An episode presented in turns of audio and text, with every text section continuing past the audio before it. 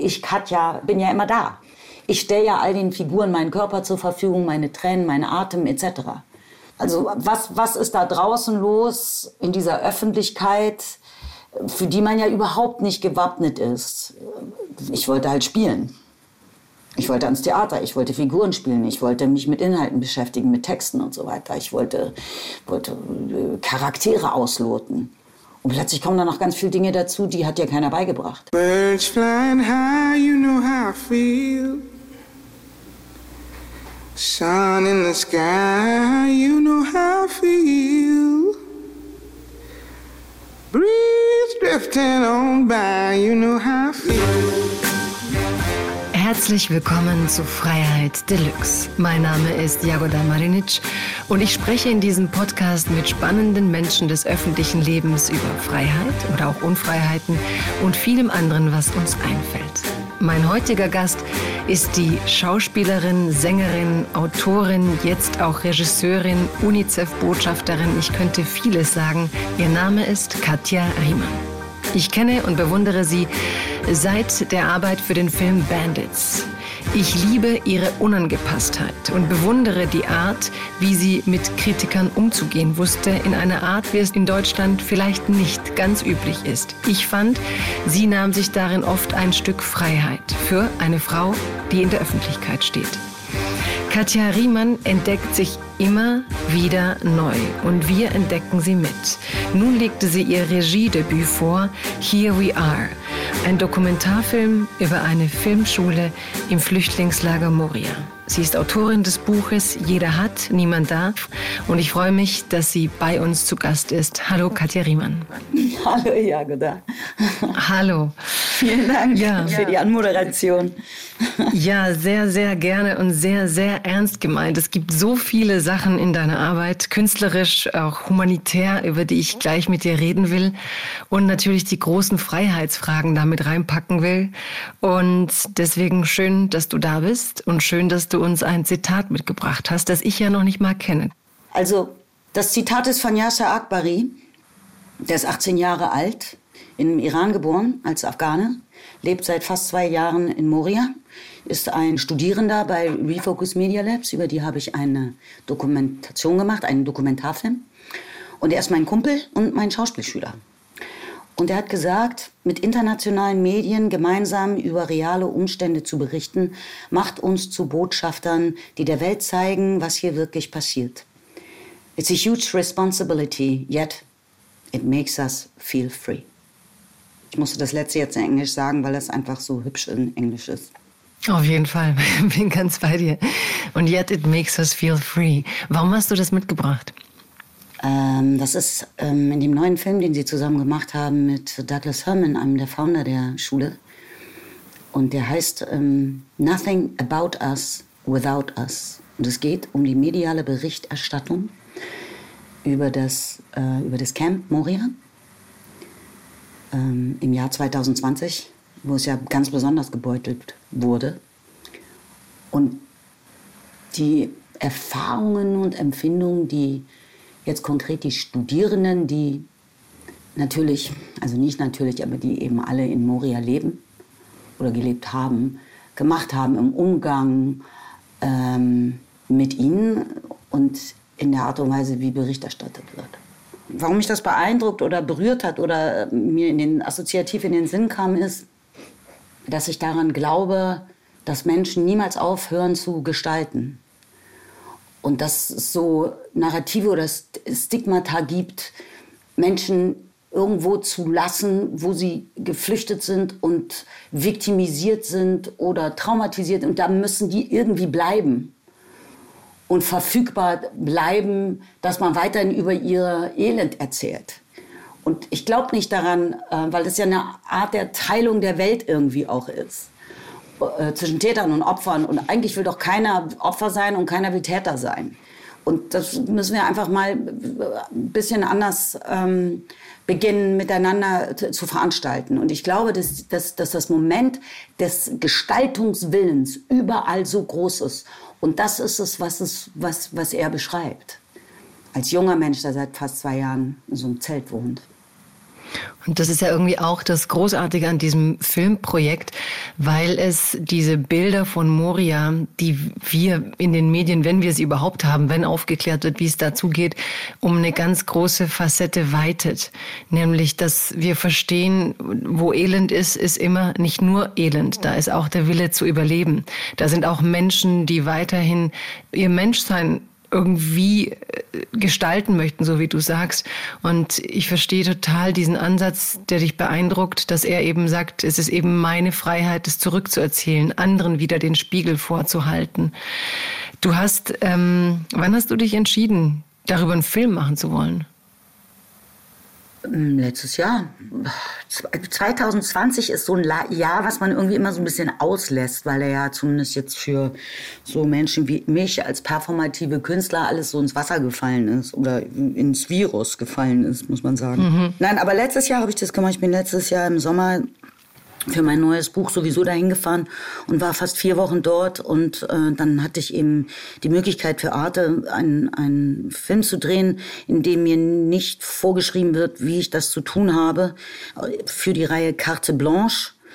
Ne, wir alle wissen, was das bedeutet. Und dann ähm, habe ich das gemacht. Und das ist natürlich ganz toll. Carte Blanche für Künstler ist echt schön. Wenn da keiner irgendwie kein ANA dir sagt, nach 30 Sekunden muss das Licht angehen oder irgendwie sowas. Und dann habe ich diesen Film gedreht, der ja nur kurz ist, der ist ja nur irgendwie 42 Minuten lang. Ja, aber es ist gerade eine krasse Entscheidung. Carte Blanche heißt ja eben, du hättest über alles alles, alles schreiben können, hast dich aber für diese Filmschule entschieden, für die Menschen da, für diesen jungen Menschen, den du jetzt auch deinen Kumpel nennst, mit dem du ähm, dessen Zitat du mitbringst, was dich ja offensichtlich geprägt hat. Wenn du dir vorstellst, von all den Wahlmöglichkeiten, die du hattest, ist ja eine irre Freiheit. Warum traf deine Entscheidung diesen Ort, diese Schule, diese Menschen? Weil Freiheit etwas ist, was man in sich auch trägt.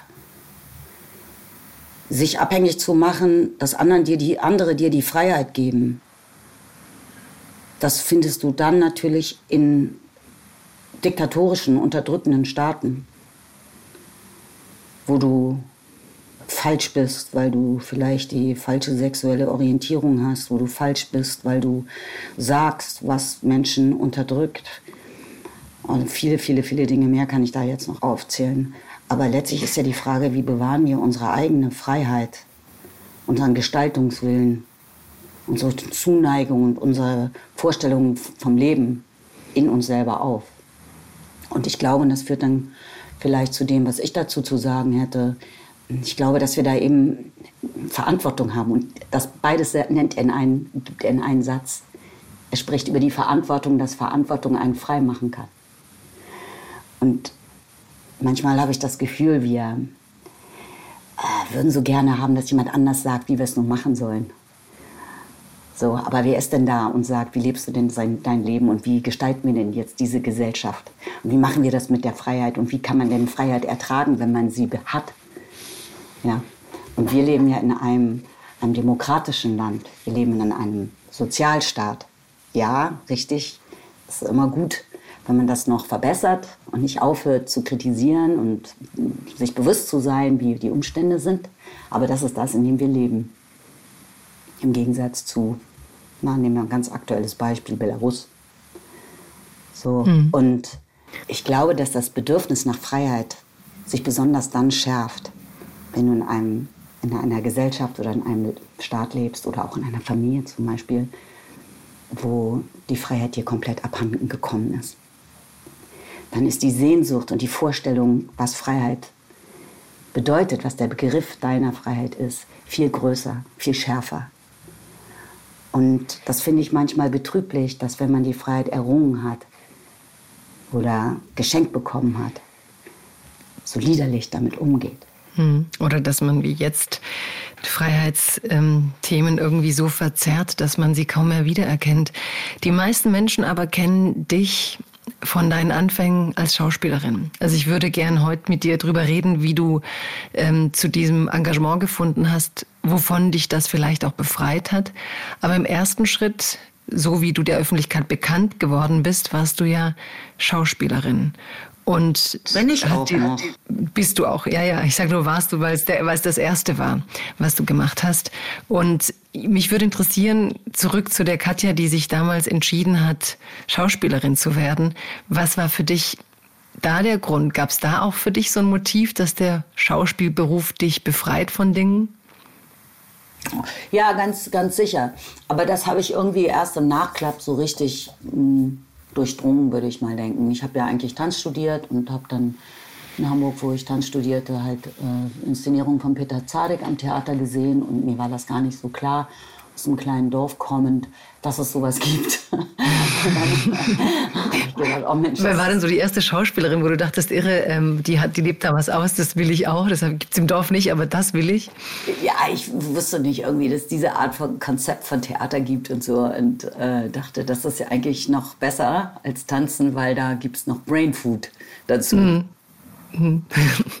ähm, und ich habe irgendwie erst Jahre später, als ich dann auch schon ähm, der Schau mit, ich hab ja, war ja auf verschiedenen Schauspielschulen, fertig war und eigentlich dann auch fast schon anfing, Filme zu drehen, realisiert, dass, dass, dass, dass für mich ganz persönlich das Schauspiel auch sicherlich so eine Art Eskapismus ist. Weil man in der Zeit, wo man spielt, auch mal so ein bisschen Ruhe hat vor seinem eigenen Leben. Und du wolltest Ruhe vor diesem Leben, du wolltest Ruhe vor dir. Ja, das, mein Leben besteht ja nicht nur aus mir.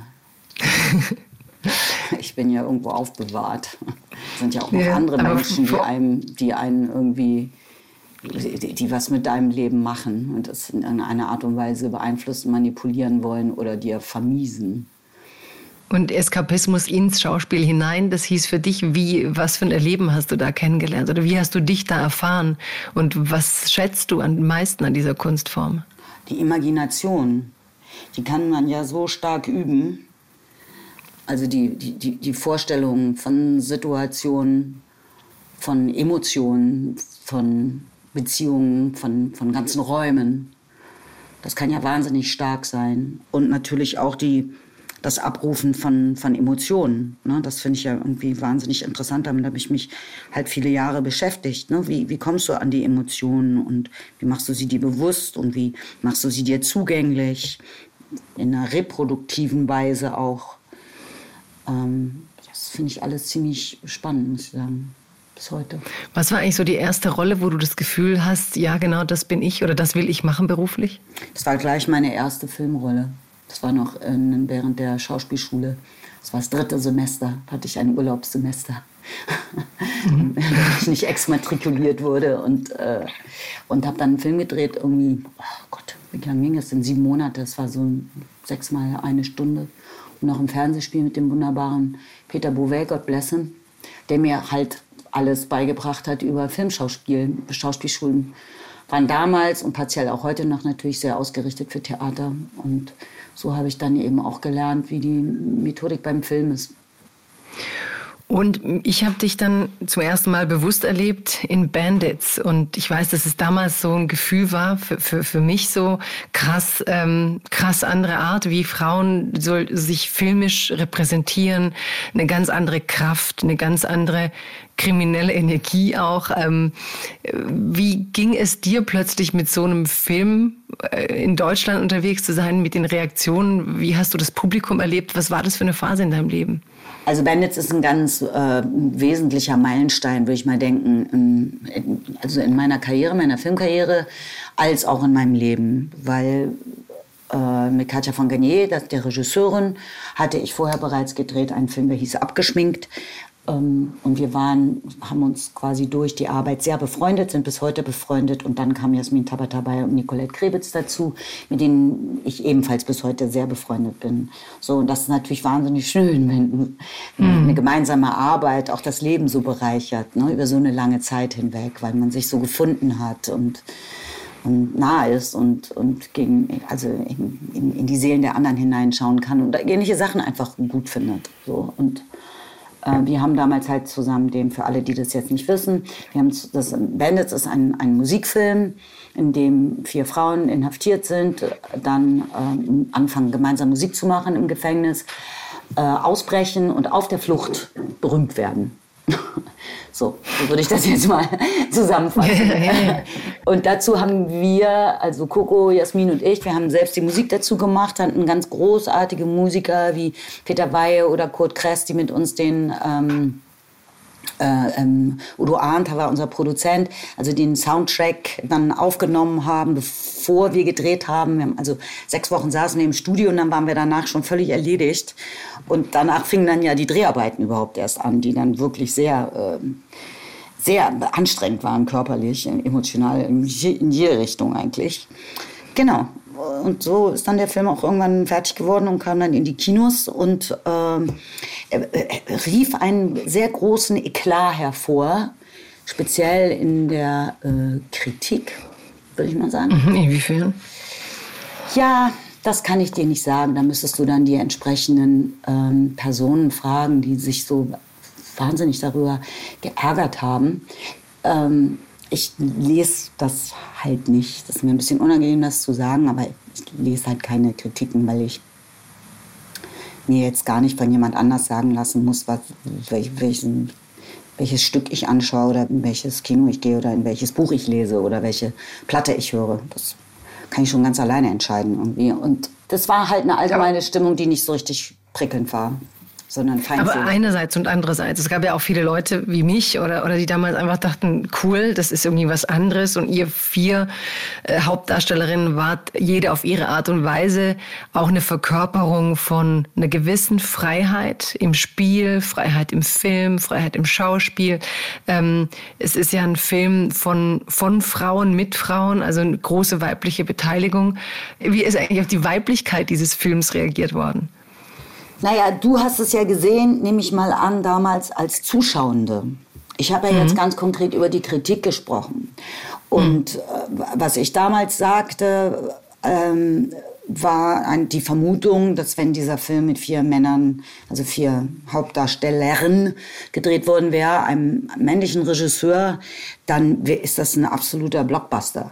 Weil den Pitch, den ich dir gerade gesagt habe, weißt du, aus dem Knast kommt, auf der Flucht berühmt werden. Ich meine, wie geil ist das denn bitte?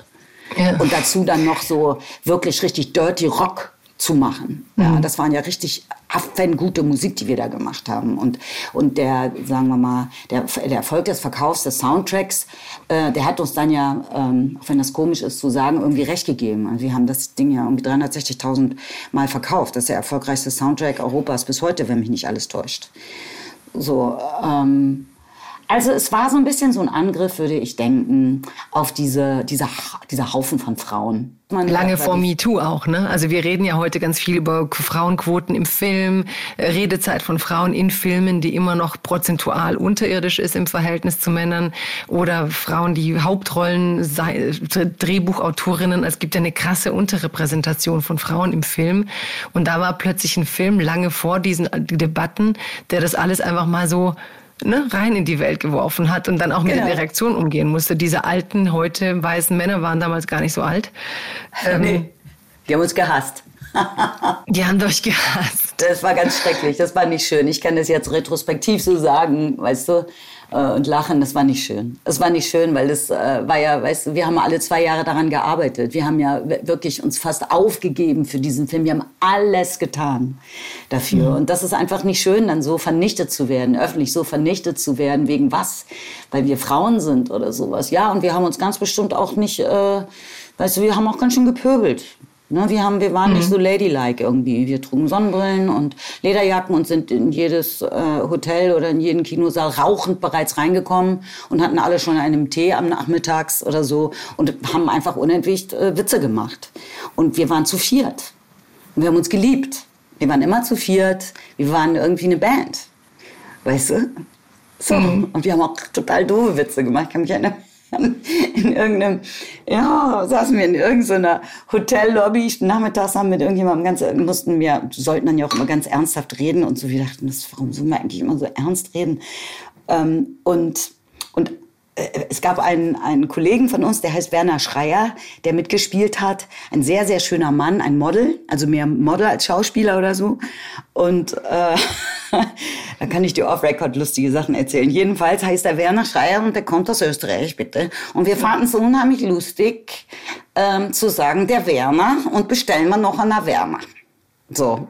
Mhm. So, und das heißt, wir haben also nachmittags Averna getrunken und haben über Werner Schreier geredet, den wir alle wahnsinnig sexy fanden. So, und haben uns eine Stunde lang über diesen selben Witz totgelacht und habe die ganze Zeit mit einem ganz schlechten österreichischen Akzent gesprochen. Das ist natürlich auch nicht schön, dann, wenn jemand mit dir sich ernsthaft unterhalten will über, keine Ahnung, über Gitarrenriffs oder so. Wenn es über Gitarrenriffs gewesen wäre, hätten wir wahrscheinlich noch richtig ähm, intelligente Sachen gesagt. So, und wir waren halt völlig entfesselt und frei und losgelöst. Warum? Weil wir waren eine Band. Wir waren zu viert. Und wir haben einen guten Film gedreht. Und wir haben die, die Musik selber gemacht. Und wir haben diese Figuren selber entwickelt.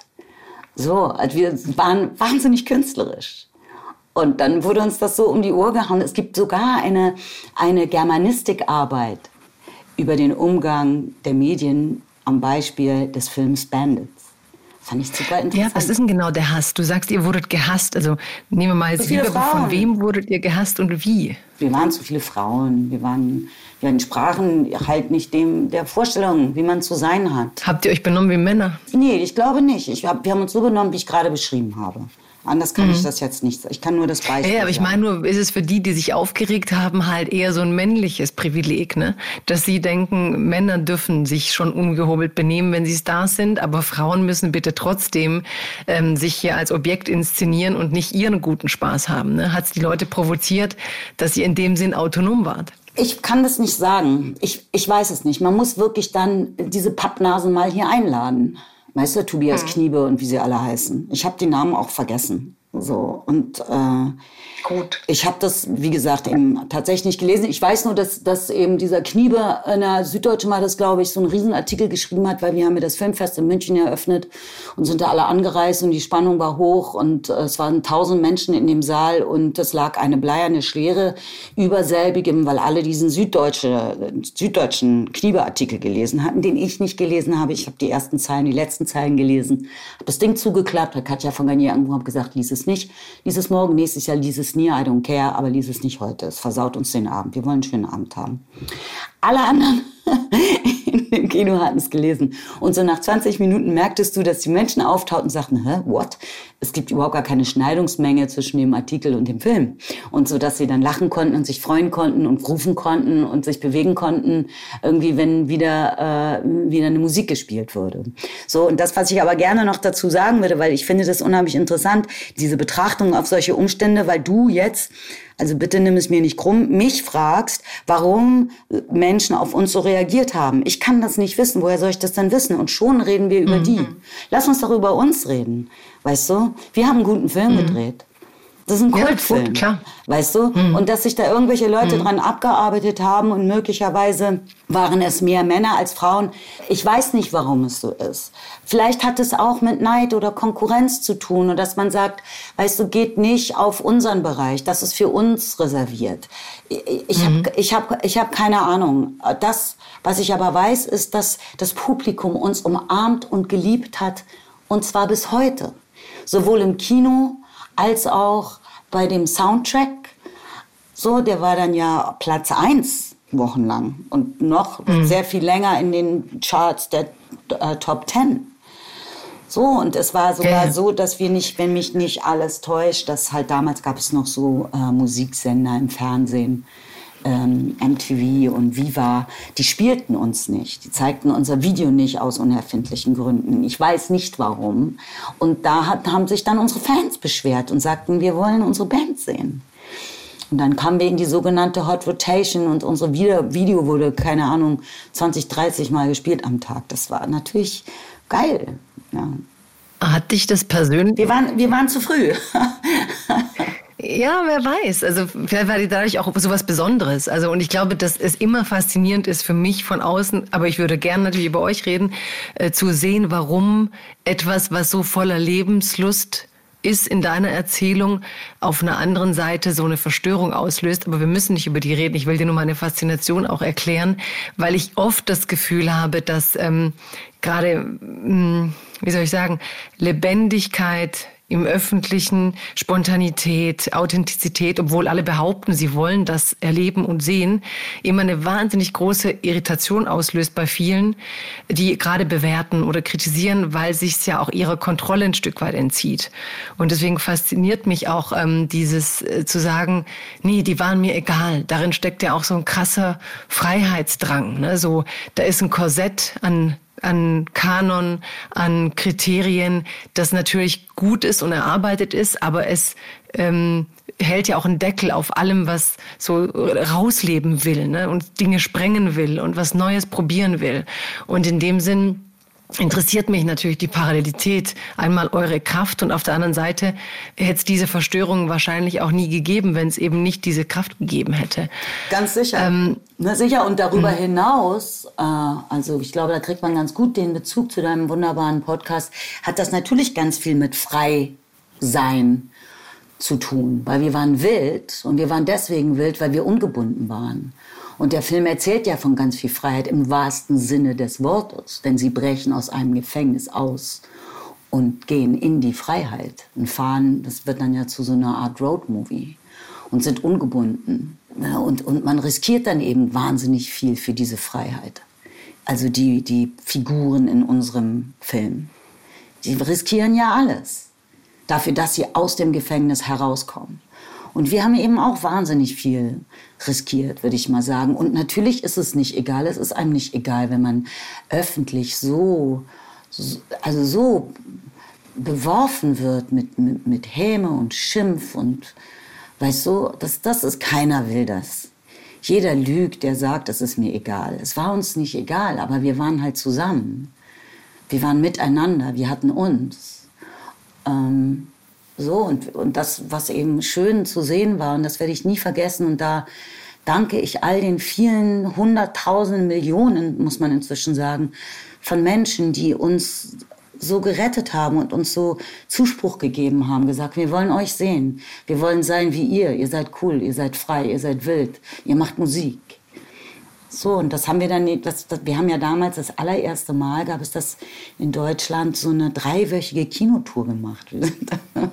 Nicht mhm. jetzt dann irgendwie nur Hamburg, Berlin, München, you name it, sondern wir sind überall, Ost wie West, sind wir durch die Gegend gedonnert, immer vor vollen Sälen und haben dann hinterher halt... Äh, ähm, weil wir dann ja während, wir haben ja die Filme nicht immer angeguckt, sondern wir saßen da irgendwo und haben uns einen angezischt und kamen dann auf die Bühne und waren dann ja auch so gelangweilt, weil wir zwei Stunden nichts getan hatten. Und haben dann Musik gemacht. Wir haben dann unsere Klampfen mitgebracht und haben dann gesungen und gespielt. Und das wurde immer länger, haben Quiz gemacht und, und äh, Tattoos verteilt und so. Und ich denke mal, die Leute, die damals da dabei waren und in irgendeinem dieser Kinos saßen, die hatten echt eine gute Zeit. Und das ist doch schön. Das ist doch das, was wir haben wollen, solange wir leben. Es ist ja so fucking short. Ja, sehr short. Und ich finde, ich musste gerade auch, als du gesagt hast, so diese, ich hatte ein bisschen so Gänsehaut, also dieses äh, Gefühl von, die waren im Gefängnis, also wenn du als Gefängnis auch als Metapher nimmst, yeah. ne? Und dann raus in die Freiheit. Und ähm, ich musste wirklich denken in so einen Preis, den ich mal bekommen habe in so einem Dorf. Mhm. Ähm, ich weiß gar nicht mehr, wie es hieß für Literatur und ich hatte ein Buch mit drei Erzählungen und eine Erzählung handelte von einer Frau, die eben in einer Beziehung war, in der sie unglücklich war und sich so sehr cool und gelassen auf eine Nacht vorbereitet, in der sie fremd gehen wird. Und ähm, mein Vorbild innerlich war Kate Chopin, The Awakening, also eine Frau, die so erwacht, eben auch raus in die Freiheit aus einer langweiligen Ehe. Und dann kamen diese Herren, die in der Jury waren, war eine männliche Jury und einer kam zu mir und sagte, ja, ja, den Preis haben sie schon verdient, aber ich muss schon sagen, äh, trotz der zweiten Geschichte. Die erste und die dritte sind wirklich großartig, aber diese zweite, die geht gar nicht. Ja, so. Aber über die haben wir mal hinweggesehen und über die haben wir auch ganz viel diskutiert, ob sie den Preis trotzdem kriegen konnten. Und ich war damals 25 und ich war so, was will denn der Kerl ähm, von mir? Was hat er gegen diese Geschichte? Die fand ich persönlich die beste ähm, von den drei, die ich da geschrieben hatte und ähm, und fand eben genau diese Bedrohung. Ne? Da ist eine Frau, die sich kein moralisches Dilemma macht aus Dingen, die unsere Gesellschaft aber auch so etabliert hat. Ne? Darüber musst du dir ein Dilemma machen, weil dann bist du auch in dem engen Korsett dessen, was du leben darfst. Und das habt ihr alle vier in diesem Film, aber dann eben auch in der Art, wie ihr es verbreitet habt und wie du das jetzt auch beschreibst, glaube ich, verkörpert. Ähm, finde ich finde interessant dann immer wieder, wenn ich in Interviews lese über dich, dass du aber selber eigentlich sozusagen in der Zeit schon auch mit Ängsten gekämpft hast, so wer du bist oder wie stark du öffentlich auftreten kannst und gleichzeitig aber die Kraft gefunden hast, dieses diese raue Kraft und auch dieses Wegdrängen, so, nee, ich lasse mich von euch hier nicht kleinschreiben. Wir haben hier was Tolles gemacht und ich schütze das und die Menschen, die es lieben, schützen es auch. Ähm, wie war so auch diese, diese große Balance zwischen der inneren Unsicherheit und diesem was verteidigen gegen, ich meine, früher war ja Feuilleton auch übermächtig. Heute gibt's ja Internet und tausend Blogs und es hat sich alles ein bisschen relativiert. Aber so wie du sagst, früher so eine Seite im Feuilleton, die da was verreist, äh, bei einem Buch ist so, du schreibst drei Jahre im Buch auch und dann schreibt einer eine Seite in der Fatz und man kann es beerdigen.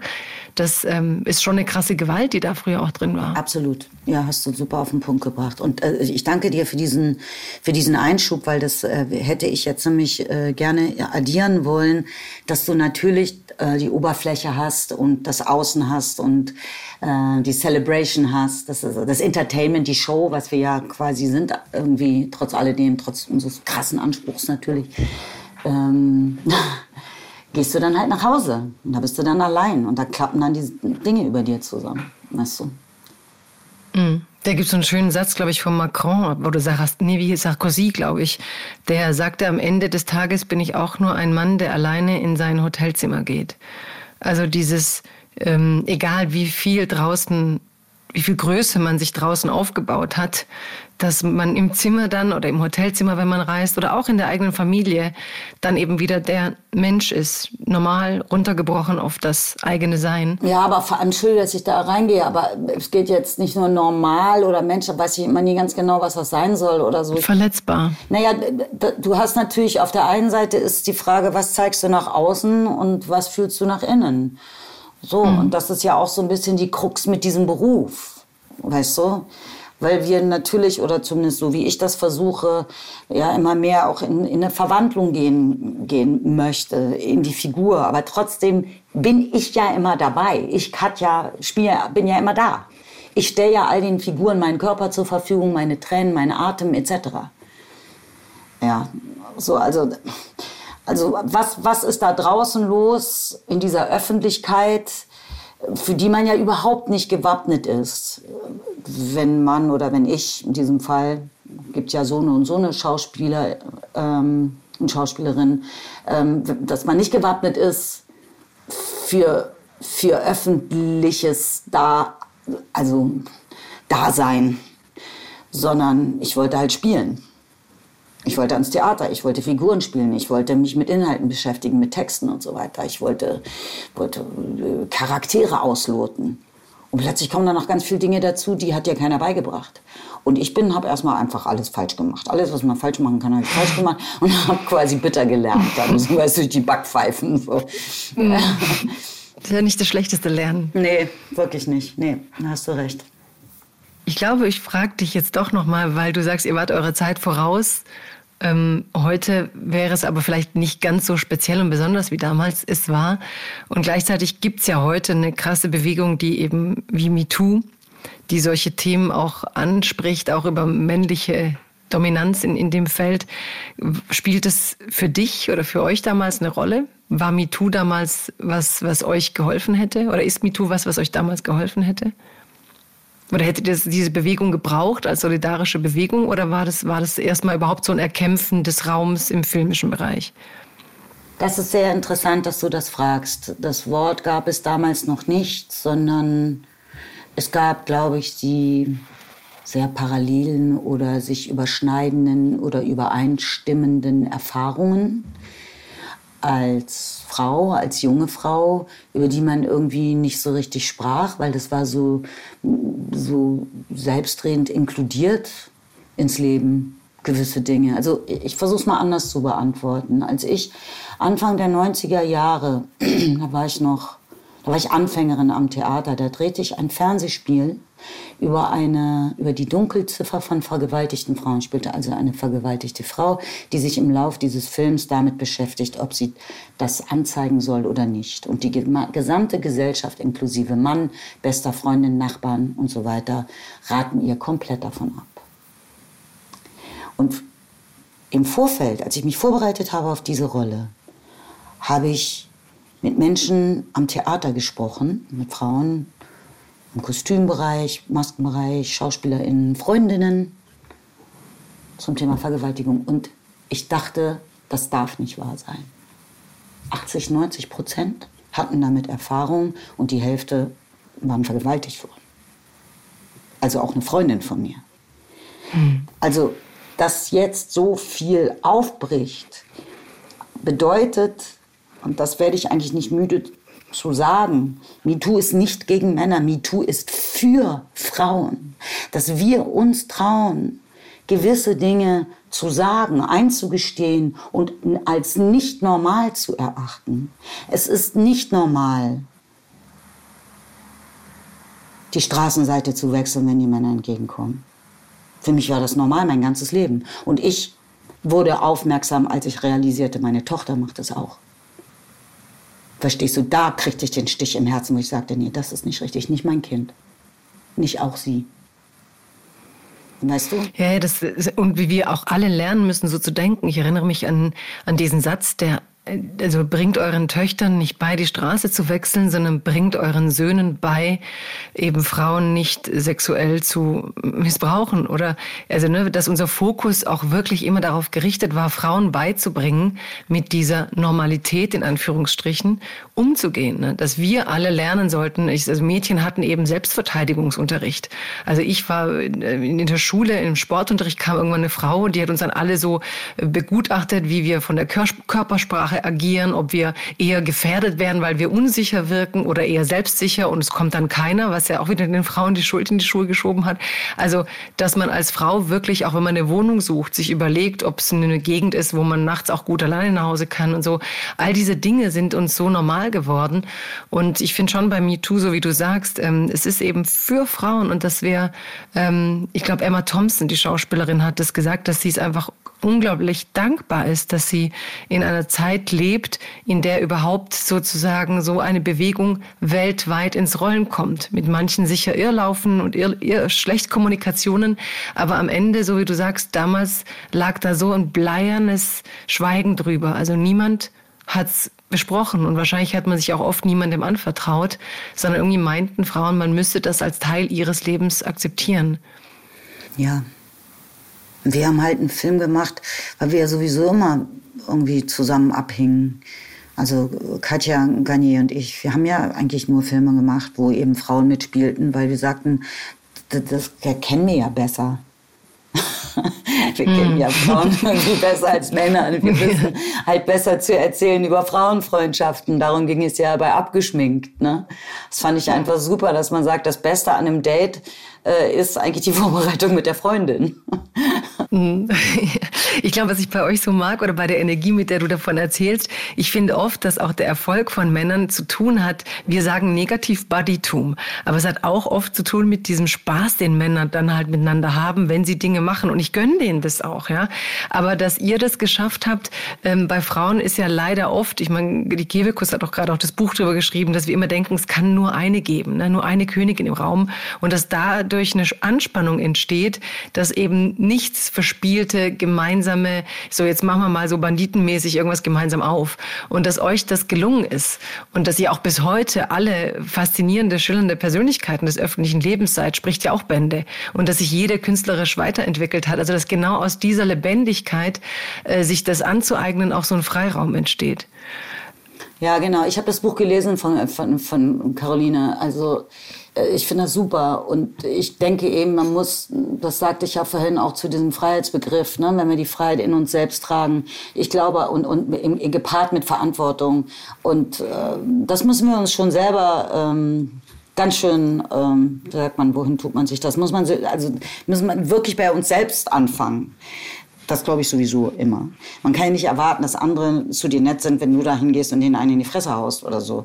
Und ich war halt immer aufbewahrt in, in Freundschaften, in sehr engen Freundschaften zu anderen Frauen, weil das bei mir so spät anfing, weil ich eben als Kind und Teenager und auch noch eigentlich fast dann in der Schauspielschulzeit hatte ich nie so wirklich Freunde.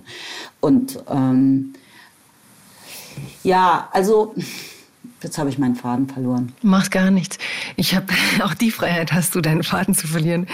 Ich habe ähm, gerade bei einem Satz äh, denken müssen, den du mir in einem anderen Kontext mal gesagt hast, nämlich, dass du damals vielleicht, als du jünger warst, aber zu impulsiv warst und hast doch so ein bisschen geguckt, ähm, war das richtig, so impulsiv zu sein? Wie siehst du das jetzt? Also wie siehst du auf die impulsive? Am Anfang mhm. meiner Schauspielkarriere oder, oder ja, jetzt als Teenager? Ja, am Anfang deiner Schauspielkarriere. Ja, na, das habe ich ja vorhin gerade gesagt, dass ich ähm, eben alle Sachen erstmal falsch gemacht habe. Ich war halt nicht, ich war halt nicht geschult da drin, auch darüber zu sprechen, was ich jetzt spiele. Und ich war nicht geschult da drin, dass Menschen mich einfach so angreifen und so unfreundlich sein dürfen zu mir und so impertinent und mich beleidigen dürfen und, und verletzen dürfen. Einfach so.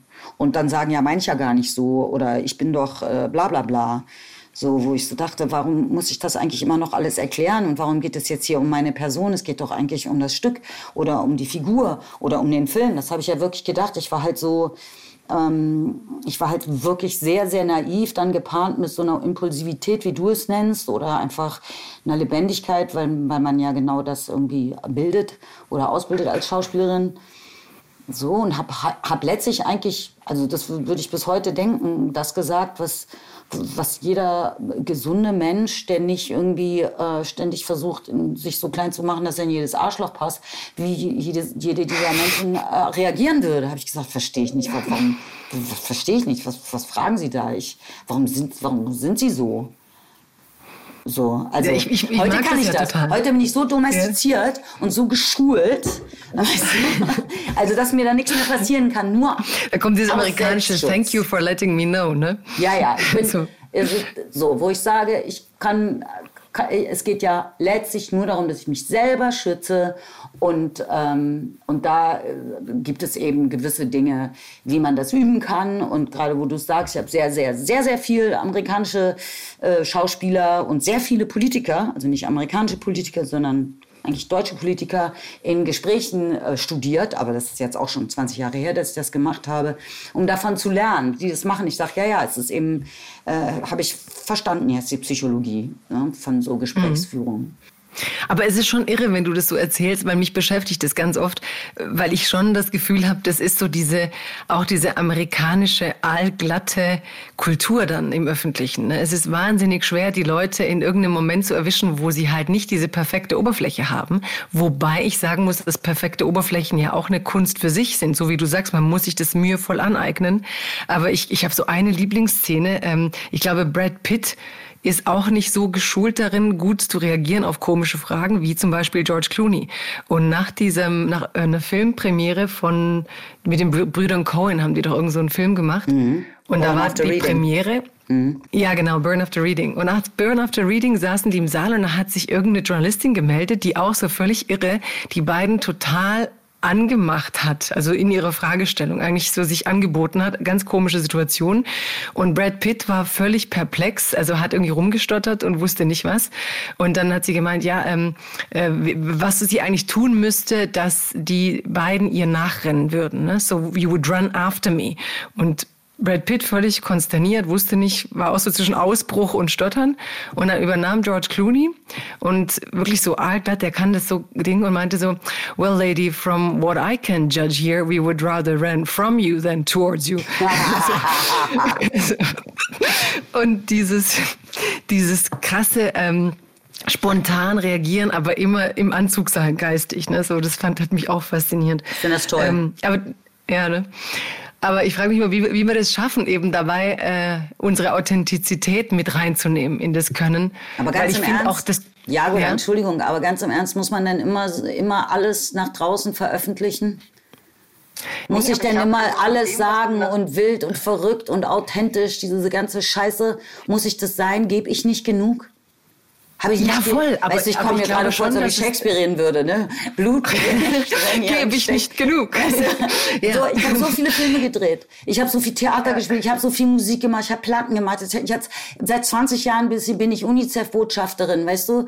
Also wo ich sage, ja, ich gebe dieser Gesellschaft, ich leiste für dieses Land Deutschland eine ganze Menge. Warum muss man dann jetzt auch noch draußen stehen auf dem Marktplatz und alle können einen irgendwie noch mal eine unverschämte Frage stellen und sagen, können Sie mir mal Ihre Muschi zeigen?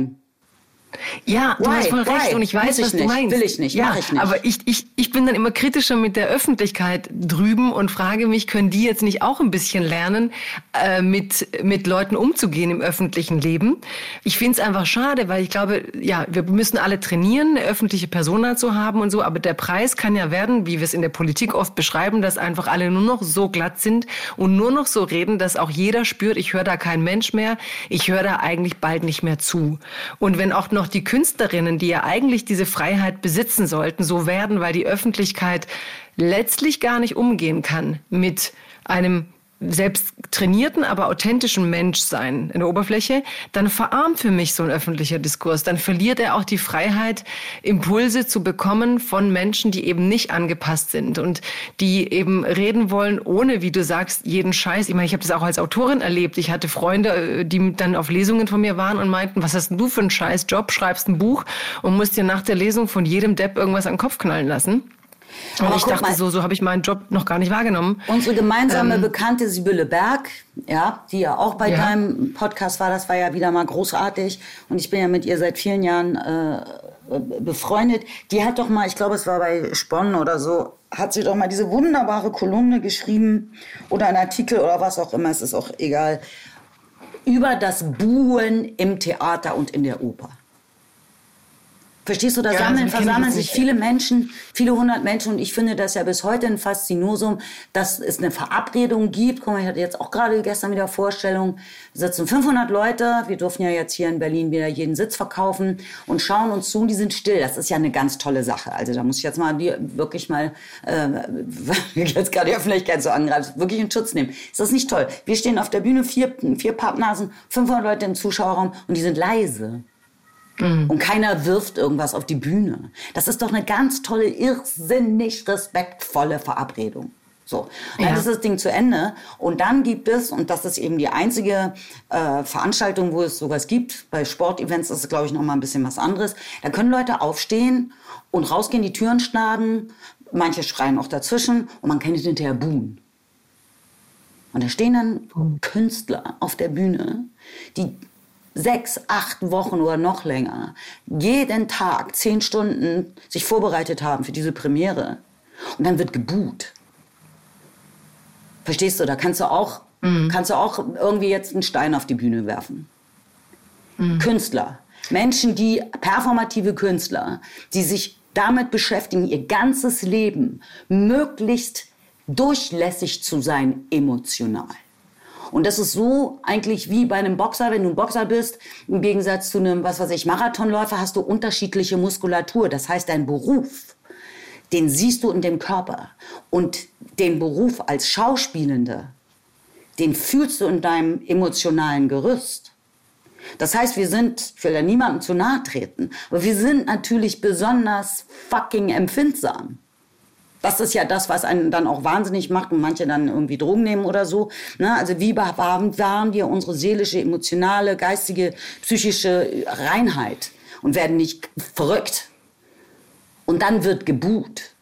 Und Sibylle Berg hat dann vorgeschlagen, man könnte doch sich mal mit 500 Leuten vor die Deutsche Bank stellen oder vor irgendwelche äh, äh, Waffenexporteure und da mal gemeinsam buhen. Wie wäre denn das? Buh.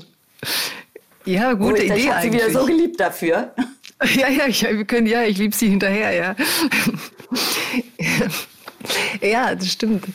Und vor viele ganz andere Institutionen im Moment, wo man auch sagen könnte, aber ich würde es dann, also ich finde den Gedanken gut und ich verstehe total deine, deine Verletzlichkeit, die du da ähm, zeigst und, und auch schützen möchtest und muss aber dann auch wieder an so Shakespeare'sches Theater denken, das wir ja immer so beschreiben, dass die Leute eben so frei sowohl Buhrufe als auch Applaus, als auch kommentiert haben. Also so was du sagst, die respektvolle Verabredung des Ruhigseins, die ist ja auch ein schönes Phänomen, aber sie ist auch so heilig. Ne? Vielleicht ist es auch wieder die Frage, wie lernen wir als Gesellschaft vielleicht auch ein bisschen, ja, ich, ich, ja, wir müssen durchlässig bleiben, aber ähm, an sich fände ich so ein paar Buchrufe in andere Richtungen auch wieder nicht schlecht. Weißt du, ich will auch nicht, dass wir uns nur so mit Samthandschuhen anfassen müssen. Also ich Aber man kann ja mal eine Zeit lang sich mit Samthandschuhen anfassen. man kann das ja, ja mal, nachdem man sich 10.000 Jahre in der Geschichte der Menschheit nicht mit Samthandschuhen angefasst hat, kann man das ja jetzt mal wenigstens eine Zeit lang versuchen. Vielleicht mal ein Jahr. Weil ja. sich mit Samthandschuhen anfassen würde ja im Umkehrschluss auch bedeuten, dass da mal Schluss ist mit den Kriegen, mit den Vergessenen. Weißt du? Oder mit den Menschenrechtsbrüchen. Mit Folter. Ja, ja, klar. Weißt du? Mit der ganzen Scheiße an den Grenzen, an den Gesicherten, den sogenannten. Mit der ganzen Domestic Violence. Mit der ganzen Armut. Das ist, das hat ja alles mit Nicht-Samthandschuhen zu tun. Weißt du, und man, es bricht dann irgendwo anders aus. Und es bricht dann genau da aus, wo ich sage, what? Genau jetzt bei den, so, und es, wirklich, es gibt ziemlich dämliche Künstler. Also will ich, ich will die überhaupt nicht alle jetzt verein, vereinnahmt irgendwie äh, verherrlichen, um Gottes Willen. So, aber. Ja, ich würde es nochmal trennen, ob wir, ob wir quasi Kunst bewerten oder ob wir in Krieg ziehen und so. Aber ich glaube, was wirklich wichtig ist und was ich so im Reden mit dir merke. Ich würde das nee? auf jeden Fall nicht trennen, nee. Das ist alles ein Teil unseres Lebens. Und man äh, redet dann irgendwie über Kunst, aber wer weiß denn was darüber? Alle sind dann, dann plötzlich Spezialisten. Und alle sind auch dann Spezialisten und sagen, ich gehe in diesen Krieg, da kämpfe ich jetzt auch mit. Ich komme zwar irgendwie aus Dortmund, aber jetzt fahre ich da mal rüber. Ist doch Wahnsinn. Also ich bin total für Samthandschuhe weltweit. Ich bin dafür. Samthandschuhe weltweit. Das fände ich ein gutes politisches Programm. Und das würde uns vor, vor dem Weltelend erlösen.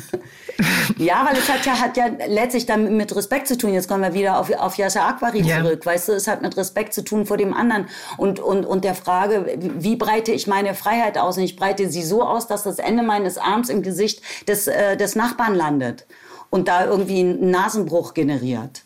Weißt du? Also es geht doch oder und ich glaube, es hat, weil du, weil du vorhin auch ähm, irgendwas sagtest, es wäre doch schön, wenn die Öffentlichkeit sich auch mal so ein bisschen mehr überlegen würde. Und ich glaube, ähm, dass, dass man eben ganz oft die, sich diese verdammte Katastrophe abholen muss, entweder persönlicher Natur oder auch gesellschaftlicher, weil man sich nicht vorstellen kann, dass man fehlbar oder vulnerabel ist oder dass einem gewisse Dinge passieren könnten. Und dann sind sie einem passiert und plötzlich ist man eines Besseren belehrt. Weißt du, weil wir sagen doch alle immer, lass uns zurückschauen ähm, über das, was gewesen ist. Lass uns, also speziell natürlich die Geschichte Deutschlands, Europas, weißt du, was haben wir alles angerichtet, damit wir gewappnet sind für die Zukunft. Das greift doch nicht. N nicht, not at all. 2014 gab es wieder einen Genozid. So, wir wissen, dass wir auf die Klimakatastrophe zusteuern. Wir wissen es doch. Und erst wenn es passiert, und es wird passieren. Dann fassen sich, so das würde meine Mutter wieder sagen, fasst man sich an den Kopf und sagt, Mensch, hätte ich mal. Weißt du, es gibt doch so viele Leute, ja. die eben irgendwie dann sie plötzlich total geläutert werden, weil sie eine schwere Krankheit hatten oder einen Unfall oder jemand gestorben ist oder sie gefeuert wurden oder so. Warum muss es denn immer erst dazu kommen? Ich kann mich erinnern, als ich bei dieser, ähm, wie heißt das denn nochmal, NDR Talkshow war, da habe ich meinen meine, meinen Dokumentarfilm vorgestellt, ne? über, über die Filmschule in, in Moria. Und da ging es naturgemäß dann auch, weil Moria ein Geflüchtetenlager ist, ähm, um Geflüchtete. Und ich habe dann irgendwann gesagt, naja, was wären wir denn für Geflüchtete? Und da war, hättest du eine Stecknadel fallen lassen äh, können hören, bla, weißt wie ich meine. Also man hätte eine Stecknadel fallen lassen können. So leise war es, weil ich sah lauter Gesichter, sowohl in der Runde, das ist ja immer so eine riesen, völlig irrsinnig große Runde, und dann auch ähm, äh, Zuschauende, weil du sahst, alle ertappten sich das erste Mal bei dem Gedanken, dass sie, ich, ich, ich kann doch kein Geflüchteter, ich bin doch aus Deutschland, ich habe doch einen Pass, ich habe doch, also ich, ich doch nicht. Natürlich. Weißt du, und du, du, weißt du, du weißt, das kommt aus dem EM, beziehungsweise du bist, bist ja in Deutschland geboren oder so. Also die, die, die eigene ja, Vulnerabilität in Frage zu stellen. Weißt du? Ja, ja, ja. Das, das, mhm. das tut keiner. Und dann puff, kommt es irgendwann von außen und plötzlich wird man viel sanfter und milder. Und siehe da, die Menschen werden dann viel nettere Menschen auch. Mhm. Was ist schlecht dran? nettere Menschen zu haben.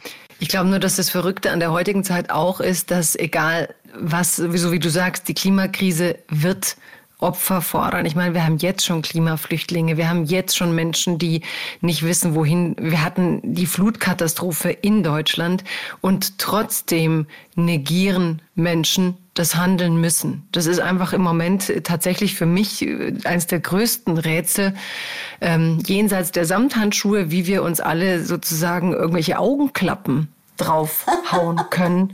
Jetzt und bist aber so gleich Hast aber in der gleichen Karnevalskostüm an, liebe Jagoda. Ja, richtig, ja, ja, aber, aber wirklich, du hast die Samthandschuhe, die du willst, und aber ich frage mich gerade, die bringen dir dann wahrscheinlich gar nichts, weil du überhaupt nichts sehen willst. Ne? Wir sind ja wie sehenden Augen, sehenden Auges in die vierte Welle rein. Ne? Mm. Du siehst zu, wie jede Woche Inzidenzen steigen. Du siehst zu, wie Maßnahmen getroffen werden, dass es so weiterläuft und nicht die Tests abschaffen und so weiter. Und trotzdem gehen die Leute weiter und jetzt sind trotzdem wieder Intensivstationen voll.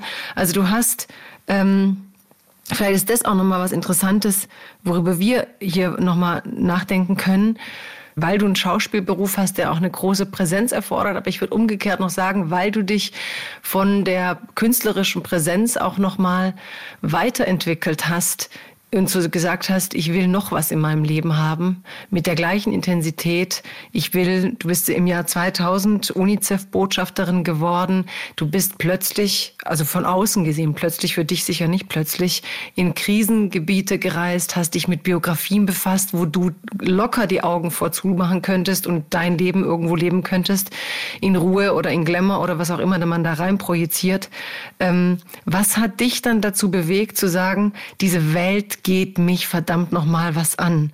Und du hast ein Buch geschrieben, Jeder hat, niemand darf. Dieses Buch hast du Roger Willemsen gewidmet, was ich sehr schön finde, weil ich mit ihm äh, dieses, ähm, wenn ich ihm zuhöre, also wenn ich mir Podcasts oder eben Audiodateien anhöre mit ihm, dann ganz oft, weil er eben gereist ist in Gegenden, in die ich nie gereist bin und weil ich so durch seine Augen da mitreisen kann und ähm, mit dieser Sensibilität dann, mit der er beobachtet, mitbeobachten darf.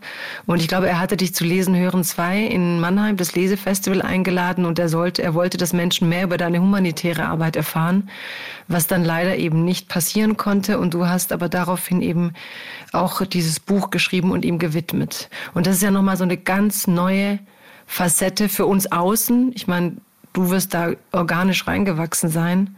Aber für außen ist es schon ähm, ja, der Weg in auch die dunkle Seite menschlichen Leidens dieser Welt. Nicht nur figurativ, dass du in Rollen gehst, sondern wirklich Menschen begegnest, die dich konfrontieren mit allem, was wir so gerne nicht wissen. Und das Gegenteil von Samthandschuhen, würde ich sagen. Also du beschreibst ja Genitalverstümmelungen, du beschreibst Frauen, die als Leibeigene leben, du beschreibst, du warst in Lipa, im Flüchtlingslager in Bosnien. Also es gab einen Artikel, da stand plötzlich äh, in Lipa und Katja Riemann ist da und ich dachte, krass, warum geht sie da hin? Was macht sie da? Zu Lipa? Ähm, da bin ich, ich schreibe ja ein weiteres Buch man soll ja eigentlich über ungelegte Eier nicht reden. Also tue ich auch nicht so gerne. Aber für mein neues Buch bin ich eben unter anderem auch nach Lipa gereist. Genau, und das, was du sonst genannt hast, die anderen Beispiele darüber, habe ich eben geschrieben in dem, in dem Buch. Zehn Kapitel, zehn Länder, zehn Themen. Ja, warum ich das mache, ja, ist eine gute Frage. Es äh, wird ja darüber heutzutage so manchmal ähm, gesprochen, was darf man jetzt? Ich mache mhm. mir da jetzt nicht so wahnsinnig viel Sorgen, weil es tatsächlich nicht um mich geht, sondern ich mich da so ein bisschen auch befleißigt fühle, Menschen eine Stimme zu geben oder die Stimme von Menschen hörbar zu machen, die sonst nicht gehört werden. Es gibt im Moment bestimmte Theorien, die über Probleme nachdenken und eine ist eben auch immer, wer spricht. Und natürlich spricht durch dich oder mit dir eine weiße, privilegierte Frau. Und manche werden sagen, warum soll ich denn durch ihre Augen plötzlich nach Burkina Faso reisen oder Burundi? Warum soll ich durch ihre Augen das Leid von Menschen sehen, die auch selber reden könnten? Also demnach hätten wir auch im Eingangszitat wahrscheinlich deinen Kumpel einladen müssen und nicht dich. Und das wäre sehr ich schön. finde aber beides Es wäre sehr, sehr, schön, wenn er eingeladen worden wäre und am besten Den nach Deutschland und dann hätte er vielleicht ja. ein Visum für Deutschland bekommen. Ich würde mich sehr freuen. So es ist ja, also I couldn't agree more. Und auf mhm. dem Weg dahin, dass sich dann auch die Gesellschaft für diese Menschen persönlich interessiert, würde ich denken, mache ich so eine Art Brückendienst, damit man überhaupt erstmal von ihnen erfährt. Und ähm, ich berichte nicht von Elend, das ist mir ganz wichtig, das äh, zu betonen, sondern ich berichte ähm, von, von, äh, von, Menschen, nie von Opfern, immer von Menschen, äh, die ähm, mit Humanitären, die quasi Leute sind aus demselben Dorf oder aus der Re Region, ähm, in Programmen versuchen, etwas zu bewegen. So. Das heißt, das ist eigentlich immer die gute Nachricht. Ich mag das auch sehr, dass du sagst, du berichtest nicht von Elend. Also natürlich berichtest du aus Regionen, die wir medial mit Elend bestempelt haben. Ne? Aber du zeigst mit deiner Arbeit eben, wie viel Leben und würdevolles Suchen nach Sein auch in solchen Regionen existiert. Also du gibst mit deinem Blick auf diese Menschen und auch Regionen denen diese Komplexität zurück, die Leben auch bedeutet. Also du hast ja vorhin erwähnt, dass ähm, meine Familie aus dem ehemaligen Jugoslawien kommt und das war dann eben auch bei uns so. Während des Bürgerkrieges lebten die Menschen ja trotzdem und liebten trotzdem, heirateten trotzdem, gingen ihr Brot einkaufen, wenn nicht gerade Granaten fielen. Also wie schafft man es, auf Regionen und Menschen zu blicken, die man medial gerne einfach ja, herunter zu Leid dividieren würde oder brechen würde und sagen würde, da ist eben nur Leid und wenn, dann müssen wir denen helfen. Sondern ich habe immer das Gefühl, du gehst hin und sagst, wenn, dann will ich denen begegnen in ihrer Ganzheit. Ja, genau. Und ich glaube, dass man genau dem etwas entgegenstellen kann, sollte, darf. Dass es eben nicht eine einseitige Berichterstattung gibt, aber die gibt es ja. Und das ist ja ganz oft eine doppelte Viktimisierung. Das heißt, wenn ich über, ein, über, ein, äh, über eine Situation spreche, wie du hast es vorhin erwähnt, FGC oder FGM, also Female Genital Cutting oder Mutilation, äh, dann erzähle ich nicht, äh, wie grausam diese, diese Tradition, diese Praxis ist, sondern ich erzähle von einem Projekt und was, äh, wie man an, unter Zuhilfenahme der Menschenrechte Bewusstsein äh, schafft. Über Hygiene, über Management, über kausale Zusammenhänge, über Family Planning, über, den, über die Situation, dass Frauen im Kindbett sterben oder Kinder oder dass sie immer Entzündungen haben, chronische Krankheiten, die zusammenhängen mit dem und, ne, und wie man, dass man das Recht hat auf Landbesitz, auf Wahl, auf äh, Arbeit, auf freie Meinungsäußerung. Und wie willst du denn bitte für deine Rechte eintreten, wenn du sie nicht kennst? So, und, und ich versuche auf meinen Reisen das einzufangen, was da ähm, bereits alles gestaltet wurde. Und manchmal muss man im Rückschluss dann eben sagen, müssen wir noch mal kurz erinnern, was das eigentlich ist dieses FGC oder FGM, wo es das gibt und wie lange es das schon gibt und äh, wer das erfunden hat. Das weiß nämlich keiner, wer das erfunden hat, weil das gerne mal konnotiert wird als, äh, soll dann auch wieder der Islam dafür verantwortlich sein oder die Männer. Beides ist falsch. So, das heißt, der, der Ansatz ist ein anderer und das hat ganz sicherlich damit zu tun, dass ich eben nicht Journalistin bin und auch keine humanitär Arbeitende im Feld, sondern am Ende des Tages Künstlerin, die Geschichten erzählt. Interessanterweise, wo ich doch so gerne mich vor der Öffentlichkeit verstecke, weil ich da ja schon meine Arbeit immer machen muss, habe ich da dann tatsächlich keine Berührungsängste äh, mit den ganzen Menschen, den Verrückten, die da überall in der Welt herumlaufen, zu, zu sprechen. Und ich bin eigentlich immer nur voll Dankbarkeit, dass die überhaupt mit mir reden. Weil denen egal ist, wer du bist oder, oder weil sie dich nicht zu, zu, mit Zuschreibungen versehen, wie es halt hier medial dann schon längst passiert? ja, nee, da wissen die nicht, wer ich bin. Ich komme dann halt mit der entsprechenden, den entsprechenden Leuten oder der Organisation und werde dann vorgestellt als, äh, was weiß ich, Ambassadrice Honoré oder sowas oder als Künstlerin. Aber es war ja schon, ich meine, ich habe erfahren davon in den letzten Jahren durch das Buch und auch durch deinen Instagram-Account und aber du bist schon seit 2000 UNICEF-Botschafterin, ne? Also es nennt sich konkret, nennt es sich Repräsentantin. Mhm. Also im Ausland sagt man dann eben Ambassador oder In Französisch heißt es Madame Ambassadrice Honoré, das finde ich ganz besonders hübsch. In Deutschland sagt man dann Repräsentantin, so weil die, äh, es gibt nur eine Botschafterin, das ist dann Sabine Christiansen. Ich weiß aber nicht ganz genau, wo die jetzt abgeblieben ist. Ähm, genau, und das mache ich seit dem Jahr 2000 und Roger habe ich ja eben auch kennengelernt, auch über die ganzen Amnesty-Menschenrechtspreise, die er moderiert hat. Brillant. Das war also, oh mein Gott, das der Typ ist einfach fantastisch. Und dann, als er uns verlassen hat, das ist auch gemein, ist sozusagen noch so, so ein Vorwurf so am Schluss hinterhergeschoben. also ich vermisse ihn einfach bis heute. Mhm. Ach Gott, er würde... Ich möchte so gerne wissen, was er zu sagen hat, wie er auf all das jetzt schauen würde. Und jedenfalls hat Amnesty, also der Generalsekretär von, von Amnesty Deutschland, Markus Beko, der hat mich dann halt äh, verpflichtet, dass ich das dann machen sollte. Das war eine große Ehre und eine große Anstrengung. Aber warum ich das nur sage, ist, dass ich mich halt in diesem diesem Kreis viel aufhalte und du weißt ja auch, wie das ist und die Zuhörenden wissen ja auch, wie das ist, wenn du mal in so einer Bubble bist, dann schwimmt man da so rum und dann lernt man halt dann auch immer wieder mehr Leute kennen, die sich damit beschäftigen und ich muss sagen, diese Welt der Humanitären, äh, das sind Leute, die haben, glaube ich, Samthandschuhe an. diese so habe ich das, habe ich den Eindruck, die sind, die sind freundlich, die sind zugeneigt, die haben ihre Empathie nicht verloren, die, die schauen einen an, die hören einen zu, die denken mit. Also wildfremde Menschen, mit denen ich mich getroffen habe, irgendwo in Bosnien oder in Griechenland oder in Frankreich, weißt du, die dann gefragt haben, weißt du denn schon, wo du wohnen sollst, kannst du bei uns wohnen? Weißt du, das, ist, das läuft da irgendwie anders. Und mhm. davon können wir alle lernen, davon können wir alle profitieren, das ist schön. Ja, es erinnert mich, ähm, als ich mich vorbereitet habe, hier nochmal auf unser Gespräch, habe ich einen Artikel gelesen, der begann eben, glaube ich, mit einem Interview Roger Willemsen und Konstantin Wecker. Und dann ging es darum, dass Konstantin Wecker sich beschwert hat, dass der Begriff Gutmensch heute so ins Negative gezerrt wird durch eine Entpolitisierung, die man dann sich auch von den Künsten wünscht. Ja, weil wenn man es dann lächerlich machen kann und verhöhnen kann, dann will eben ja auch niemand mehr Gutmensch sein. Und wenn du sagst, äh, die Welt der Humanitären, dann ist es einerseits so, dass ich glaube, viele entdecken gerade, dass wenn man eine Öffentlichkeit hat, das auch einhergeht mit vielleicht der Verantwortung, sich zu fragen, gerade wenn man selber Social-Media-Kanäle bespielt, was man da eigentlich zeigen möchte.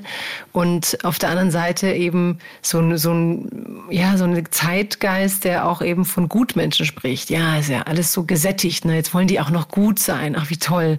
Ne? Es ist ja auch so ein komisches darauf blicken, was jetzt schon seit zehn Jahren, glaube ich, so passiert, dass man Menschen, die jetzt sich empören, weil in Belarus Menschen sterben, äh, sagt, ach Gott, jetzt haben wir es doch schon ein paar Mal erlebt, schreit nicht so rum. Also, dass man durch diesen Hohn das auch so abnutzen möchte, diese Verletzbarkeit, ob angesichts des Leides dieser Welt, ne? dass man es lächerlich macht und dem dadurch auch irgendwo so die Kraft rauben will, dass wie bei Afghanistan vielleicht es zuletzt funktioniert hat, dass die Öffentlichkeit einfach so verletzt war von der Inhumanität, um mal von Verletzung zu reden, dass sie die Regierung wirklich in Bedrängnis gebracht hat mit ihrer Wut auf die Verhältnisse. Ja, ich glaube, es hat so ein bisschen damit zu tun, worüber wir vorhin auch schon sprachen, dass man eben äh, sich diese persönliche Erfahrung abholen muss, wenn man sich nicht etwas imaginieren kann. Und das sagte ich vorhin auch schon, dass ich kann mir eine ganze Menge vorstellen. Das habe ich halt richtig lange geübt. Mhm. So, und ich denke, spätestens dann, wenn du selber irgendwie an der Grenze stehst ohne einen Pass.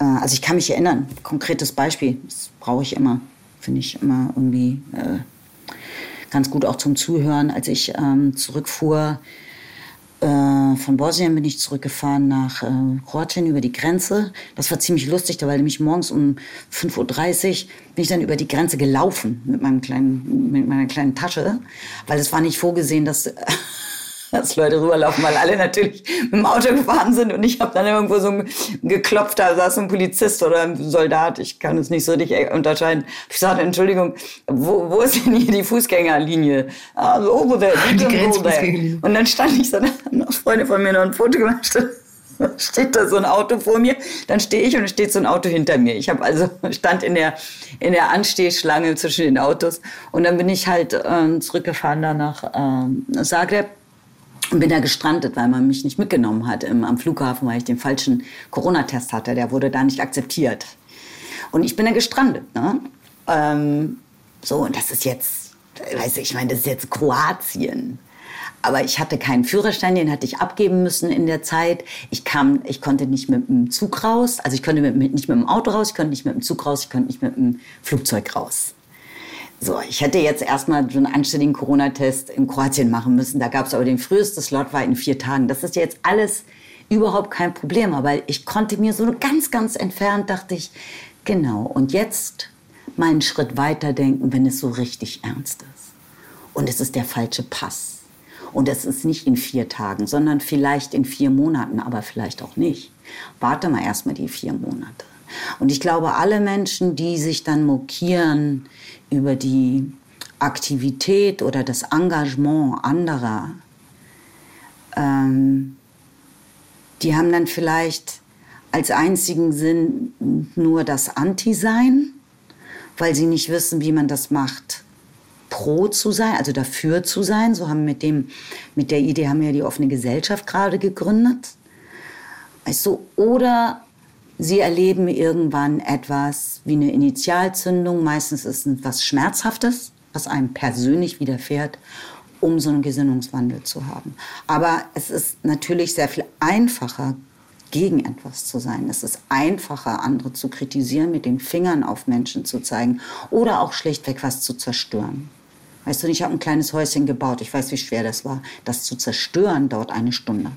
Mhm.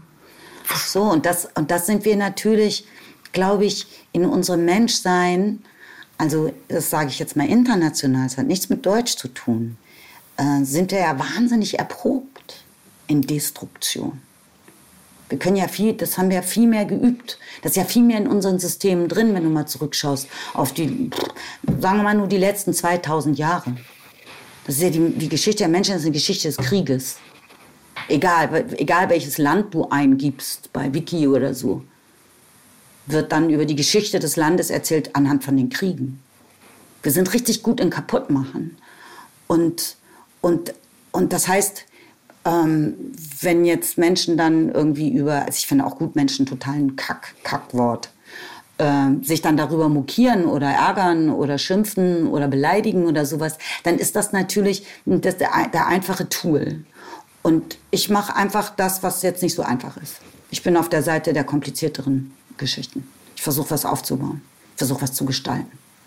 Und in der Not fängst du eben an zu gestalten. Das glaube ich wirklich. Amen. Ich mag das sehr. Ja, Amen, genau, Amen. Amen würde Sibylle Berg sagen. Amen. Ja. ja, also ich muss so dran denken, ähm, apropos zerstören, weil wir bei der Kritik waren äh, im Studium hatten wir ähm, Seminar über Lektorieren, ne, Germanistikstudium. Und dann kam der Lektor von Surkamp und brachte Texte mit. Ja? Also einfach ausgedruckte Texte, nicht Buch, nicht äh, schöne layoutet, sondern so ein Word-Dokument ausgedruckt. Und hat es einer Klasse, also einem so Studienseminar verteilt, wo man ähm, kleine Gruppen gemacht hat und über diese Word-Dokumente urteilen sollte, würden sie die drucken, wenn sie Lektoren wären. Also quasi die Kritik als, als Lektor von einem Buch, die Entscheidungsfindung. Weil das war ein ganz komplizierter Kurs. Die fanden immer alles schlecht. Und am Ende von diesen Arbeitsgruppen haben alle Arbeitsgruppen jeden dieser Texte, die sie vor sich hatten, nicht verlegen wollen. Die haben bei allen gesagt, nicht gut genug und das nicht gut und das nicht gut. Und dann sagte er so, ja, und alle diese Texte, die Sie gerade haben, sind unser nächstes Frühjahrsprogramm. Also sind alles Texte von Büchern großartiger Autoren, die bei Surkamp erscheinen werden. Und ich wollte euch nur mal die Arroganz eurer kritischen Haltung vorhalten, weil ihr an sich Kritik für einen Wert haltet, ohne zu gucken, was ihr da überhaupt kritisiert, weil ihr denkt, ihr könnt eure Intelligenz unter Beweis stellen, indem ihr als besonders kritisch gegen alles auftretet, was ihr vor euch liegen habt, statt mal das zu gucken, was darin liebenswert, deutenswert und verstehenswert wäre. Krass, das ist so toll. Wow. Cooler da Typ. ich so viel verstanden. Ja.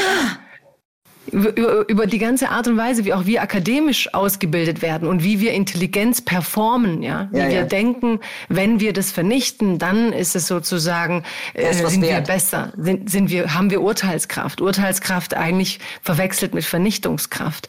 Und wenn du eben sagst, ja, das ganze Humanitäre war für dich auch zu lernen, aufzubauen, zu lernen, Dinge zu gestalten. Ich habe ein ganz, ganz schönes Zitat von dir gefunden. Das habe ich dich zwar hier, aber ich will dich selber auch nochmal zitieren in einem deiner Interviews. Da hast du gesagt, durch Schreiben, durchs Denken, durchs Älterwerden, durch eine andere Art der Anerkennung, weil ich mich in etwas anderem geschult habe als in der Schauspielerei, ist nochmal was Neues in dein Leben gekommen. Aber da steckt ja auch eine Vertiefung von allem ne, sich ein Ausliefern, sich was Neuem aussetzen. Und ich glaube, das ist auch so eine Freiheitsfrage. Wie frei sind wir eigentlich noch, sich uns ähm, in Neues hinauszuwagen, uns zu, zu, zu sagen, ich riskiere jetzt hier was zu gestalten, weil dann kommen die ganzen anderen und werden es vernichten. Ja, die kommen. Die kommen, ja. Die kommen. Ach ja, die Armen. die Armen. Es ist immer ganz geil, weil du irgendwie echt so eine Distanz hergestellt hast für dich. Äh, weil man merkt, du willst so an deinem Haus bauen, dass du dir das auch wirklich nicht mehr kaputt machen lässt von diesem Du, ich will mit gewissen, das, das empfinde ich als extrem großes äh, Privileg. Ich, ich will mit gewissen Leuten dann einfach, weißt du, will ich gar nicht debattieren. Wo ich sage, wa warum, was habe ich davon? Ich spreche lieber mit dir mhm. oder ich spreche mit Yasser oder ich reise, bin vor Ort. Ich drehe jetzt eine Doku über Social Emotional Learning mit einer outstanding Israelin. Ich kenne so viele tolle Leute, von denen ich lernen kann, ohne dass sie mich anpissen. Weißt du, ich kann von dieser mhm. Pisse ja gar nichts lernen. Weißt du, und ich lasse mich sehr, sehr gerne kritisieren. Ja, auch einen strengen Lektor. Und ich lasse mich gerne kritisieren äh, von Leuten, wenn es, wenn es inspirierend ist, wenn es konstruktiv ist, wenn man daran wächst. Weißt du? Das, ähm, aber man hat, ich bin ja jetzt nun auch schon so alt, dass ich denke, mein, mein Druck oder mein eigener Anspruch oder darf ich das und ist das gut genug und all die ganzen Zweifel und muss ich jetzt überhaupt noch, was beitragen? Es gibt doch schon so viel. Wir ersticken doch in, weißt du, in diesem ganzen Konsum. Ne? Das, das ist schon groß genug. Das habe ich gerade gestern zu meinem Lektor gesagt. Ich sage, ich äh, hab, den Druck mache ich mir schon selber. Das ist schön, wenn du mir den zwischendurch mal nehmen kannst. Wie so, weißt du, wie so ein Kessel, wo man zwischendurch so pff. Luft ablassen oder so. Mhm. Ja, und, und ich habe mit denen, mit, weißt du, ich bin so, ich bin so geprügelt worden. Ähm, so viele, viele Jahre, ich habe das mal ausgerechnet, es waren irgendwie 18 Jahre, war das wirklich systematisches Verprügeln. Und das so, und das, glaube ich, hat man jetzt auch begriffen, sagt, jetzt ist ja, haben wir sie genug verhauen jetzt können wir eine andere Sau durchs Dorf treiben. Und jetzt, jetzt genau wie du, das hast du ja vorhin wirklich wunderbar gesagt, die, die, die Macht eben natürlich der Printmedien und gerade, des Feuilletons oder sowas, die hat ja jetzt so ein bisschen nachgelachen, jetzt kommt da was anderes. Und das ist ja nicht schön.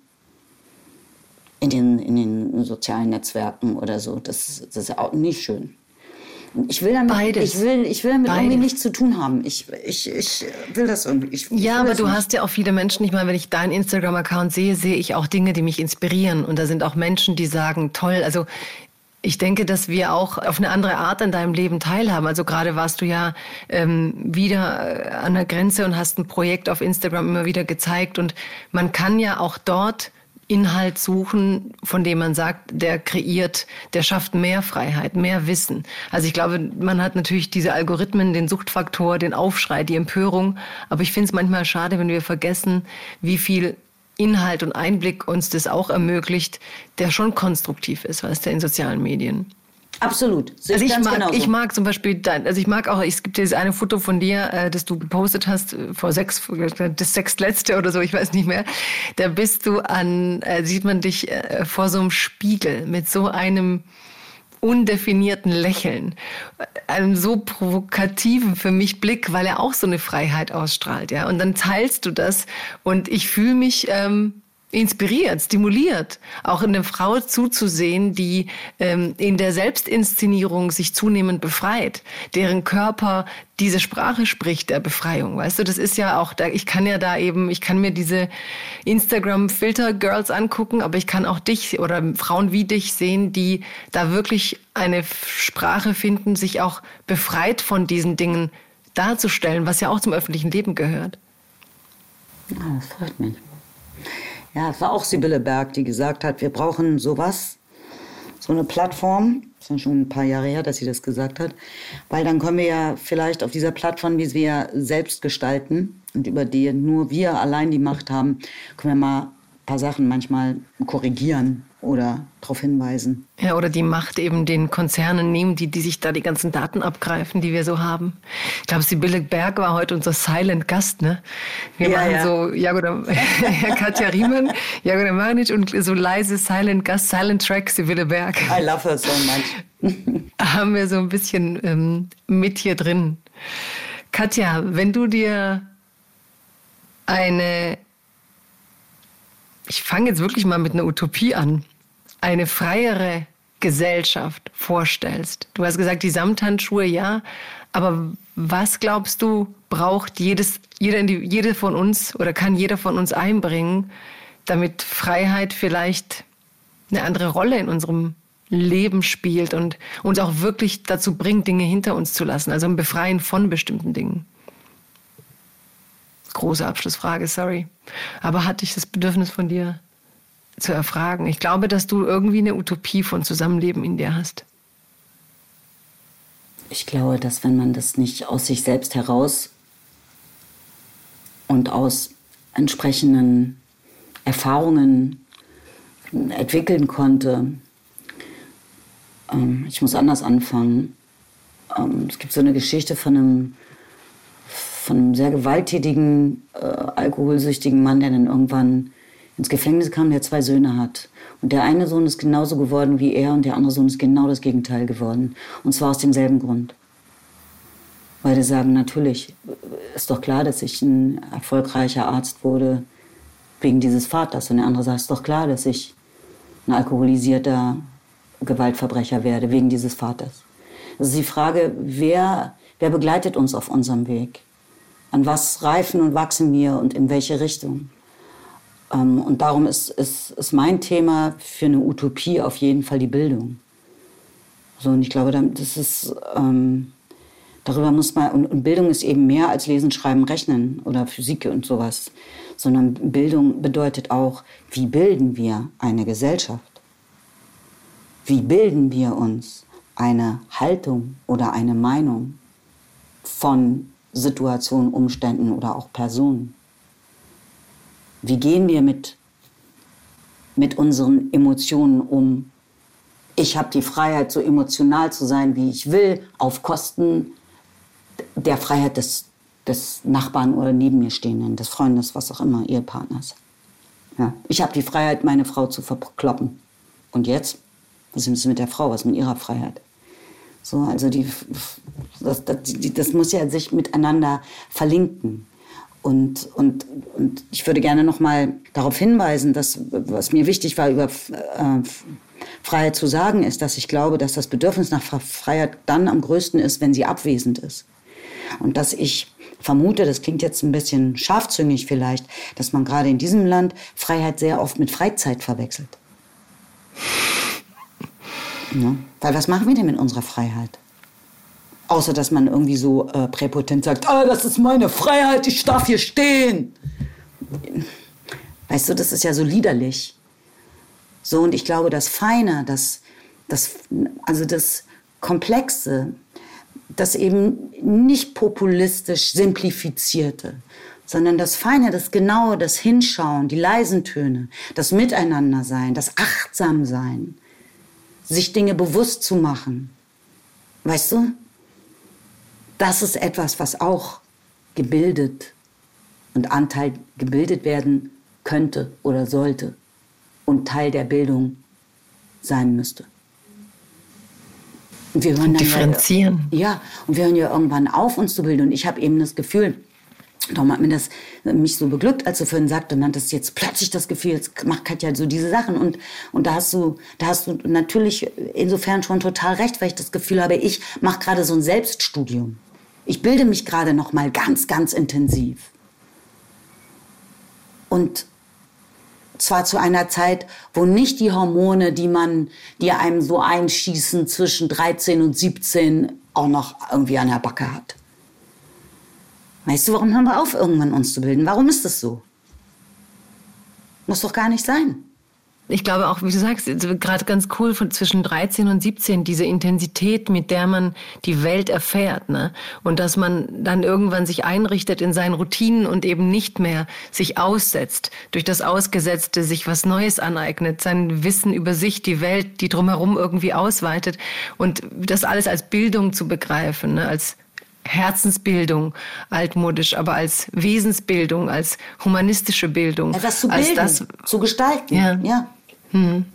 Ja, und das ist natürlich äh, traurig, dass dann, dass dann immer so diesen Circle gibt und dann werden die Leute älter oder so, weißt du, so Menschen so in meinem Alter und die dann, die dann reden, das kenne ich tatsächlich von Ko äh, Kollegen, also jetzt mal bewusst nicht gegendert, äh, die dann halt so schlecht über Teenager reden, wo ich so denke, Alter, du bist über 50, du bist gar nicht mehr niedlich, du hast eine erfolgreiche Karriere irgendwie auch vorzuweiten und du redest so über junge Menschen? What's wrong with you?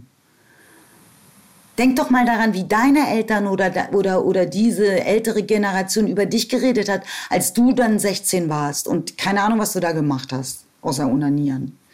Also, weißt du, diese, die, ich, ich, die, die Veränderung oder die Impulse, zur Veränderung von Gesellschaften, die kommt natürlich ganz, ganz oft von den ganz Jungen. Das sehen wir ja auch jetzt. And it breaks my heart, dass ich sage, und jetzt diesen ganzen Müllplatz, den wir hier hinterlassen, den müssen jetzt die kleinen Kinder wegräumen. Was sind wir denn für Leute? Und dafür kriegen sie auch noch Häme. Und darum denke ich, wir müssen uns immer weiter bilden, in jegliche Richtung, um etwas gemeinsam zu bilden oder zu gestalten.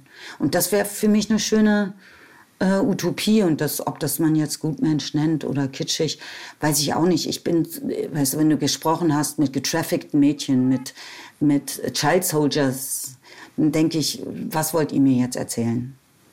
Ich bin, I have been at places. Ich war ja jetzt gerade in Calais, im Dschungel in dem zerschlagenen Dschungel. Weißt du? Und ich finde, manchmal kann man einfach mal Mund halten. Einfach mal einmal zwischendurch mal nicht gleich schreien, sondern zuhören. Bist du noch da? Ich rede jetzt so für mich allein. Das wäre auch gut. So oder? intensiv zugehört, siehst du mal. Ich habe ganz fest den Mund gehalten, ganz fest. Fast hätte ich die Finger dazu genommen, ihn zuzuhalten. ich habe dir sehr gerne zugesehen und, äh, und dieses Gewächs von Menschen, die sich alle bilden und mir das so vorgestellt. Und ich danke dir, Katja. Ich danke dir, dass wir die Freiheit hatten, dir zuzuhören. Ich die Freiheit hatte, dir Fragen zu stellen und dieses Gespräch mit dir zu führen. Ich habe das sehr, sehr genossen. Ich hoffe, ich habe nicht so viel Unsinn geredet.